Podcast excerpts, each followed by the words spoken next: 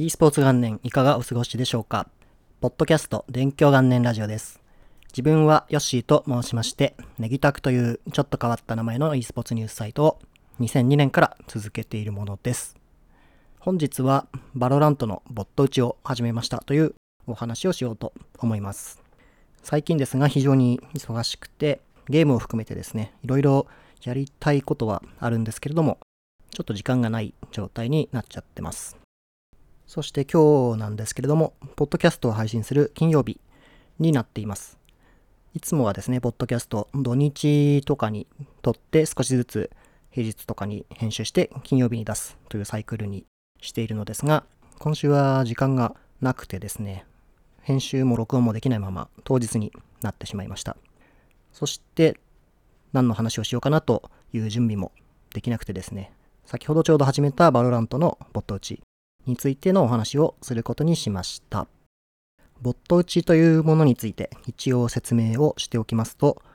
これはですね、FPS というジャンルのゲームにおける基本練習の一つですね。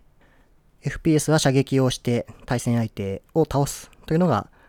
基本要素の一つで、この射撃の練習というのがボット打ちになります。ボットというのが何かというと、射撃練習の的になるもので、これはコンピューターが動かすキャラクターだと思ってもらえれば良いと思います。このボットをですね、打つことによって射撃の技術を向上させる練習がボット打ちになります。野球だと素振りとか、サッカーのリフティングやドリブルみたいなものだと思っていただくと分かりやすいのではないでしょうか。突然なぜこれを始めたのかと言いますと、それはバロラントやってるんですが、これあまりにも勝てないからちょっとなんとかしようと思いました。最近はですね、時間がないっていう話ばっかりしてますけども、週末に1、2試合くらいしかプレイできていません。しかも何も練習できないまま、いつも一緒にやってくれてるメンバーたちと5人チームで試合をすぐにしに行ってしまうんですが、やはり練習をしてないので、思ったようなプレーというのができませんし、敵も倒せなかったり、仲間に貢献できるようなプレーもできなかったりということで、ちょっとこれは良くないなと思ってますね。そこで日々何か少しずつだけでも練習できないかなと思って、基本であるボット打ちというのをやってみようかなと思って始めました。このボット打ちという練習はですね、毎日やっていくと必ず上達する練習になります。なぜそう言い切れるのかと言いますと、自分はですね、CSGO というゲームをやっていた時にですね、実際にこれを検証したからですね。当時は1日に500体のボットを打つということにしまして、それを100日続けたら本当にこの射撃のスキルが上手くなるのかっていうのを実際に試してそれを記事にして公開しました。これ結果だけお伝えすると500体打つのにですね、一番最初始めた日に13分かかっていたんですけれども、100日後になると9分まで短縮されました。で、バロラントが上手くなるには、射撃以外にも本来はいろいろな要素があるんですけれども、やはり敵を倒せないと楽しくないですし、味方にも貢献できないというところで、この基本ですね、をちゃんとやろうということで、ボット打ちの練習してみることにしました。やはり野球もね、バッターボックスに入ってボール打てないと楽しくなくなってしまうと思うんで、やはりヒットなりなんなり打てた方が好きになれると思うんで、こういう練習をすることにしました。で、このボット打ちですが、単純に500体だったら500体打っているだけでも、もちろん上達はするんですけど、おそらくですね、そのうち続かなくなってきます。なぜかというと、上手くなっていることっていうのを実感する指標を設定してないと、途中でモチベーションとかですね、がなくなってしまうんですね。ですので何か続けて物事をやるという時には、記録をつけて、そして指標を何か持つというのがとても大切です。自分が CSGO でボット打ちをしていた時の例で言いますと、500体を倒すのに何分何秒かかったかということをスプレッドシートに自分は毎日やったら記録するということをしていました。ですので始めた時は13分かかったけど100日続けたら9分になったということがわかります。というのが今でもわかるというのも利点の一つですね。で、これを毎日記録しながらやっていくと、あ、昨日より何秒は早くなったとか、良くなってることが分かって、モチベーションにもなりますね、続ける。で、これ何日も何日もやってると、ある程度までいくとタイムがこう伸びなくなってくることもあります。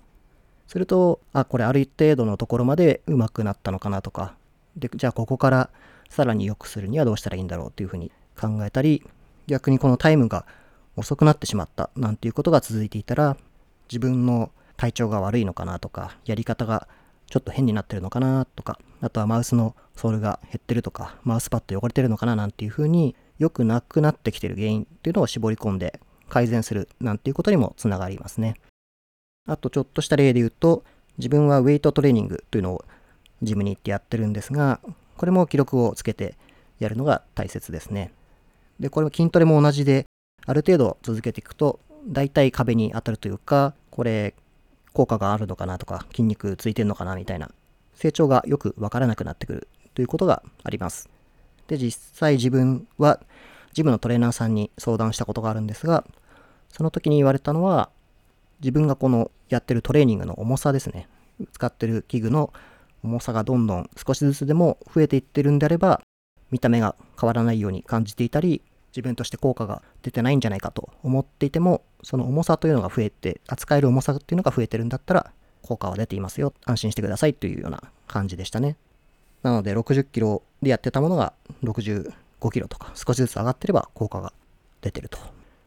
なので、ボット打ちも自分が決めた、必ずしも500体である必要はないんですが、100体と決めたんだったら100体倒すのに何秒かかったかとか、そういうことを記録しておくと、成長を確認しながら練習ができる。そしてそれがモチベーションになって続けることができる。ということなので、これとてもおすすめなやり方ですね。で、これ、こういう記録をつけて成長を実感できたり、過去の自分との比較というのができないと、途中で効果がわかんなくなってしまって、やめてしまうとか、これ多分筋トレとかダイエットやめちゃうとかも似たような感じの理由だと思うんですが、ここがちゃんと効果があるっていうのが実感できるようなデータがあると続けることができますね。ということで、一応ボットを始めたっていう話と、自分が昔からやっていて効果があると確信している記録をつけてやるというやり方ですね。もし、あまりそういうやり方してなかったという人がいましたら、ちょっと一回やってみてもらえると、あ、こういうことなんだっていう良さが多分分かってもらえると思います。あとは、自分だけでやってると、結構意外とすぐやめちゃったりするんで、これをやってるよっていうのをみんなに宣言するっていうのも一つやり方として良いですね。自分の場合は Twitter にボット打ちやって、最初のスコアひどいんですけども、とりあえずそれは恥ずかしいというところは我慢して始めましたって言って投稿したり、今このポッドキャストでボット打ちやりまし、始めましたよっていうことを話したりしています。すると、みんなが知ってるからサボれなくなりますね。あとは、しばらくやってると、ヨシーさんまだボット打ち毎日やってるんですかって聞かれたりするんで、あ、やばい、やらないと、みたいな気持ちになりますね。あとはもう、あ、すいません、もうやめちゃいましたっていうこともあったりはしますけども。ということで、ボット打ち、バロラント始めて、まあ昨日やったんで今日やったら 2, 2日目なんですけども、まあ何日続けられるかという感じですね。ちょっと忙しい日はさすがにできなかったらやらないんですが、なるべく続けて記録つけて、これでバロラントのランクとか上がっていくといいなと思ってます。なので、成果みたいなものはまた区切りのいい日数できたり、バロラントの成績上がったら、また何かの形で報告したいなと思います。ということで、ここまでお聴きいただきましてありがとうございました。この後編集して公開するんで、意外とすぐ聞いていただいた方は、さっき録音したやつがそのまますぐ聞いてるような感じになるかと思います。はい。今聞いていただいておりますプラットフォームでフォローやチャンネル登録をしていただきますと、次回更新した際に通知が届きますので、ぜひよろしくお願いします。あとは Twitter で電狂元年ラジオというアカウントもありまして、こちらでも更新した際にお知らせをツイートしているので、フォローしていただけると嬉しいです。あとは感想をツイートしていただける際には、ハッシュタグの電狂元年ラジオつけていただいたり、告知のツイートですね、を引用リツイートして何か書いていただくとありがたいです。ということで、またすぐ土日が来るんで、次の分を録音しないといけないんですが、また何か考えて、来週ですね、金曜配信したいと思います。ということで、ありがとうございました。